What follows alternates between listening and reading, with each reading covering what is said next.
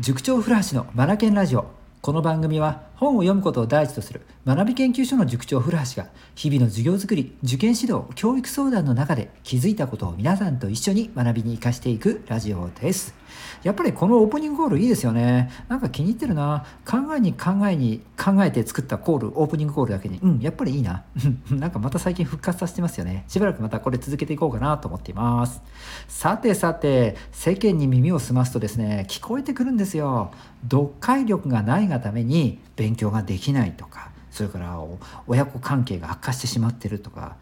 ね社会職場ではですよ。うんと,、えーと、上司と部下とのコミュニケーションが不安になって生産性が落ちてしまってるとかね。うんなんかねいろんなとこから聞こえてくるんですよね。もう皆さんコミュニケーションいやいやいや読解ここで本当悩んでらっしゃるんですね。うん大事ですよね。うん、人間が言葉を使って、えー、そして相手が、えー、言葉を受け取って、えーと、人と人とと、えー、やり取り、うん、協力し合ったりとかそれから意見を交わしたりとかね振り返りをしたり思い出に浸ったりとかしていくわけであってこれって、うん、すごく人間を豊かにしてくれるものじゃないですか。ねえ。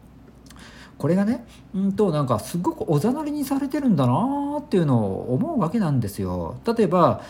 小中学生の勉強の場で考えるならばテクニック的なことを先行するがために肝心な読解力、うん、ここをね、えー、後回しにしてしまって結果生産性の悪い仕事仕事じゃないか勉強ばかりしていて積み上がっていかないと、まあ、つまりどういうことかっていうとですよ、うんと、と家庭の中での会話子供が「お母さんお腹すいた」って言ってるにもかかわらず「あんた勉強したの?」なんて言葉を返しているようでは会話がねじれてますよね。ねこれって もう曲がったねじれた読解力が家庭の中でなされてるってことになってるわけじゃないですか。これが日常の姿であってこの上でですよこんな環境の中で国語の問題集だ算数の問題だとか解いてった時に問われてることに対してねじれたことを答えるという生活環境の中での勉強なので当然違うことを答える曲がったことを答えるような思考癖、えー、答えの場に出てきてしまいますよね。うん、これ元を正さないと本当いけませんよ。うん、ということで読解力めちゃめちゃ重要だなって本当思うんですよね。うん、それでねやっぱり読解力身につけるためには語彙って必要なんですよね。相手がどんな言葉を使ってるのか自分がどういった言葉を使伝えあ使えば相手に伝わるのか、うん、語彙って、えー、たくさんあればあるほど伝える手法が増えるわけなのでこれは有利になるわけじゃないですか。なので語彙増やしたいんですよね。いやそのためにどうしたらいいかっていうと皆さんもお分かりですよね。読書ですよ読書。うん。でね僕本当最近思うんですよ、うん、僕ももう50を過ぎましたしね、あのここまで仕事させてもらってきたわけなのでやっぱり社会に対して、まあ、お返しをしていかなくてはって思いも年々強くなってきているわけなんです。うん、で最近こういったねコミュニケーションの不和読解力が元で、えー、トラブルが起きているっていうことを本当よく耳にするのでうんもうタイミングだなと思って来年度からですねうん、社会に対して取り組みをさせていただこうかなっていうことを考えているわけなんです。まあ、昨日の放送でも少しだけ触れましたが、もう少し今日はね、アウトプットがてらその話をさせてください。じゃあ、古橋実際に何やるんだよっていうことなんですが、まあ、仮でいきましょう。仮の名前。えー、金曜読書会みたいなのを作るじゃないですか。うーんと誰に向けてってものかっていうと小学生ですね小学生もう小学生は何年生でも構いませんはいでどこでなんですがこれはね、まあ、当面はうちの塾学び研究所使おうかなと思います。来年度の時間割を作っている中でもう来年金曜日を丸々開けようと思ってるんですよ僕ね。でここの開けたところにですね、うん、金曜読書会みたいなのをね、うんあのー、設けようかなと思ってるんですよ。はい。でえっ、ー、と料金はですねかからない。うん。はい。うん。ただうん、ただっていうとちょっとおかしいかもしれないんですがちょっとこの後続きを言いますね。うん、でここで何やるかっていうと,、えーと、2つのことをやろうと思ってます。1つ目はうんと黙々と読書してもらう時間、うん、これを1つ設けますね。で2つ目は僕がですようんとこれも例えばですが1冊本を用意してその本を読み上げる要は読み聞かせの時間ですね。うん、これが2つ目。この2本立てでですね金曜読書会なんていうのが開催できたらなと思ってるんですよ。それで、えーと、塾に通えない子たちとか、えーまあ、何らかの理由でね、うん、経済的な理由とか、えーと、距離的な問題とかいろいろあるかもしれないんですがとりあえずうちの塾の中でやらせていただきたいと思ってますので、え、ここに来れる人とか、えーとまあ、近所の方とかなるかもしれないんですがちょっと足を伸ばしても、あの、価値を感じてくださる方は本当にウェルカムなんですよ。え、お越しいただいてここでやろうかなと思ってるんですよね。うん、まあ時間にしても1時間ぐらいかなと思うんですけれども、うん、はいで、えーと、多くの人たちに本を読むっていうことをこちら側から提示していこうかなというプログラムですね。うん。はい。そうなんですよ。これも昨日の放送でも伝えましたが、結局ね、この本もそうですし、まあ、会社で言えば、えー、なんだ取説とか、まあ、指示書とかとにかく文字が中心じゃないですか。もうコミュニケーションの中心は文字なんですよ。でその文字文字に含まれている情報っていうのを読み取らないと先へ進めないんですよね。勉強で言うならばうんと理解につながらないし仕事で言うならば生産性高められないタイムパフォーマンスを上げられないなんてことになってくるわけじゃないですか。文字に含まれている情報というのをきちんと読み取るっていうことをやっていかなくてはいけないのでやっぱり本を読む文字から情報を読み取るっていうことをですねやっぱりややりやらなくちゃいけないんですよ。でこれを提示していこうっていうのが趣旨ですよね、うん、でそれだけではなくてですね、うん、まだ趣旨があってただ書かれているものその情報を読み取れる力がつけばいいかっていうとそんな簡単な表面的なものではなくってその背後にあるものを読み取ってほしいんですよね。例えばそれは情緒であったりとかうんとその背景であったりとかね。サンテグジュペリが星の王子様でも言っている通り大事なものっていうのは目に見えないものなんですよ。はい、文字から情報を読み取ると散々僕言ってますけれども、うん、なんか力が持ってきてた。怒ってるわけじゃないですからね。文字から、えーと、情報を読み取ろうねと,、えーと、ここまでね何度も繰り返し伝えてきましたが、うん、でそれと同時にその文字の裏側にある情報背景プロセス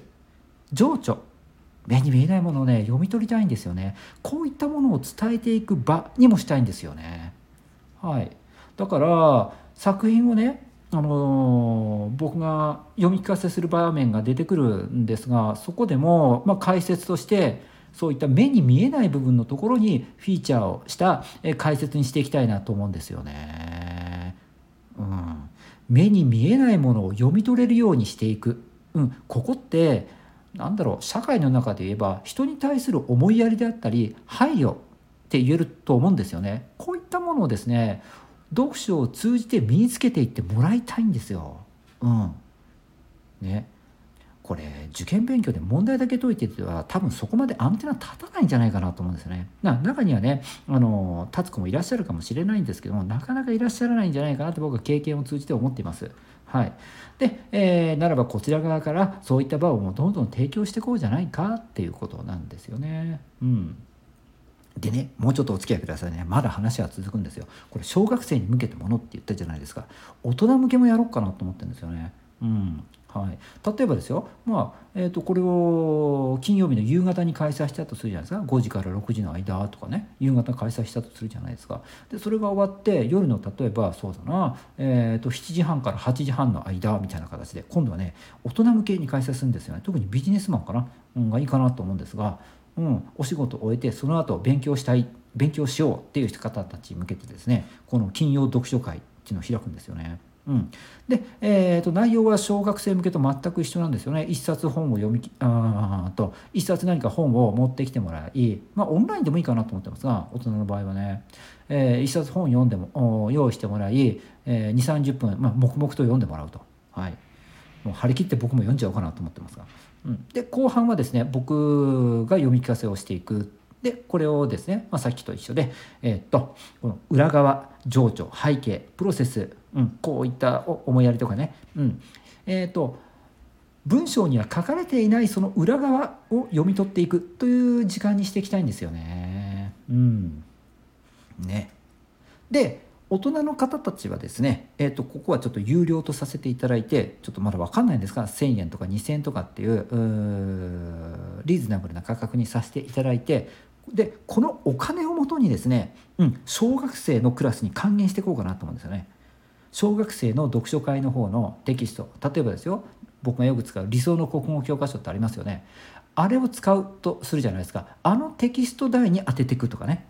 うん、あとは、まあ、多少なりとも電気代とか机とかいろいろ備品とかね、えー、っと僕たちの塾を使ってるとかかってきますのでそちらの方にちょっと当てさせていただいたりとか。要は小学生の金曜読書会を運営するために大人のね金曜読書会を開催していくってことですね大人の方たちがうんとその子どもたちのために将来を担う、えー、人たちのためにということで、まあ、ある意味、うんえー、もう錠剤を出していただいてですねその錠剤をもとにしてテキストを交わしていただいたりその小学生向けの金曜読書会を運営していくっていう、うん、社会と子どもたちを連携させていくっていううんとサイクルを作って運営していきたいなと思ってるんですよね。で子どもたちの方にも当然このテキストっていうのは有料なんだけども誰がお金を出してると思う？っていうことでみんなの取り組み本を読もうとか本を読みたいっていう気持ちに共感をしてくれてそれを応援したいんだっていう大人の方たちがこのお金を出してくれてるんだよ。払ってくれてるんだよ。ありがたいよね。感謝だよね。っていうことを伝えていきたいんですよね。うん。こういったうーんと人の気持ちに触れさせるっていうとなんか上からの言い方で嫌です嫌ですが触れてもらうような場というのもきちんと作りながら大人との連携、えー、自分も大きくなったらね、これからの子どもたちのためにっていうことで、えー、ね、お金を使っていくとかそこにねあの投資をさせていただくなんて考えなんかも持ってもらいながらあの事業に参加してもらえたらなと思うんですよね。ちょっとまだねツッコミどころ満載で荒削りであるんですがもっともっと解像度上げて考えていきたいなと思ってるんですよね。うん。まあ、皆さんからも何かご意見とかね何かありましたら聞かせてください。僕これ本気です。うん。はい。でそんな中で僕たちがね受験指導等で培ってきた読解のノウハウなんかも、ねえ、小学生たちに提供できたら大人の皆さんにもね職場で活躍、えー、活躍 活躍じゃないんだ活用できる、うんと、国語的思考法っていっぱいありますからね、うん、読み取り方話し方プレゼンの仕方まで、うん、いろいろ。うん。こういったものもですね、えー、と僕は惜しむことなく、えー、とお伝えさせていただきながら、えー、と大人の皆さんに、えー、と呼びかけをしてですねうんと子どもたちのためにっていうことで、え、テキスト代とか授業代とかを負担してもらいながら、うん、社会全体で、え、読解力をこうつけていこうっていう取り組みをしたいなと思ってるんですよね。うん、はいはいはいといったところでございます。皆さんお付き合いくださりありがとうございます。本当ねこれ絶対実現させたいなと思うんですよ。でまだまだ課題は山積みなのでえーと、やっぱ続けていかなくては意味はないですから続けられる仕組み作りということで、えっと、もっと僕練っていきたいと思ってます。のでできたら春ぐらいから開催できたらなと思ってるんですよね。うん。大人向けもね、うんあのー、夜7時半からって今例えてましたがこう昼間しか参加できないようなお母さん方に向けたものっていうのもあってもいいと思うんですよね。うん、朝やるとかね。うん、それから、えーと、僕が音読読み聞かせと言いましたがゆくゆくはですよ軌道に乗ったらこの読み聞かせですらみんなで、うんと、代わり番号にね、えー次は私次は僕みたいな形でですねいろんな人が読み聞かせに関わりを持っていくっていうところまで広げられたらなと思うんですよね。うん、なんなら小学生の講座の方にも、えーと、読み聞かせ毎回僕ではなくて、うんと、いろんな大人が、うん、思い思いの本を持ち寄って小学生たちの前でねね2 3 0分読み聞かせをしてくれるっていうことがあったら理想的ですよね地域のおじいちゃんおばあちゃんがなんか大切にしている本のその一節をねえー、と読んでくれくださったりとかそれからなんだろうもうなんなら地域のねもうなんか先輩の中学生が来て読むのもありですよね。うん仕事で活躍されてるお父さんとかお兄さんとかもありだと思いますし、ねえ、お母さんもありだと思いますしいろんな人がた、ね、関係を持って読むっていうことに関係関わりを持ってもらって地域全体で読解力読書うん、なんならコミュニケーション力までなんか強化させられたらなと思うんですよね。うんはい。ということです。皆さんお付き合いくださりありがとうございました。Read more, learn more, change the groove. 素敵な一冊を。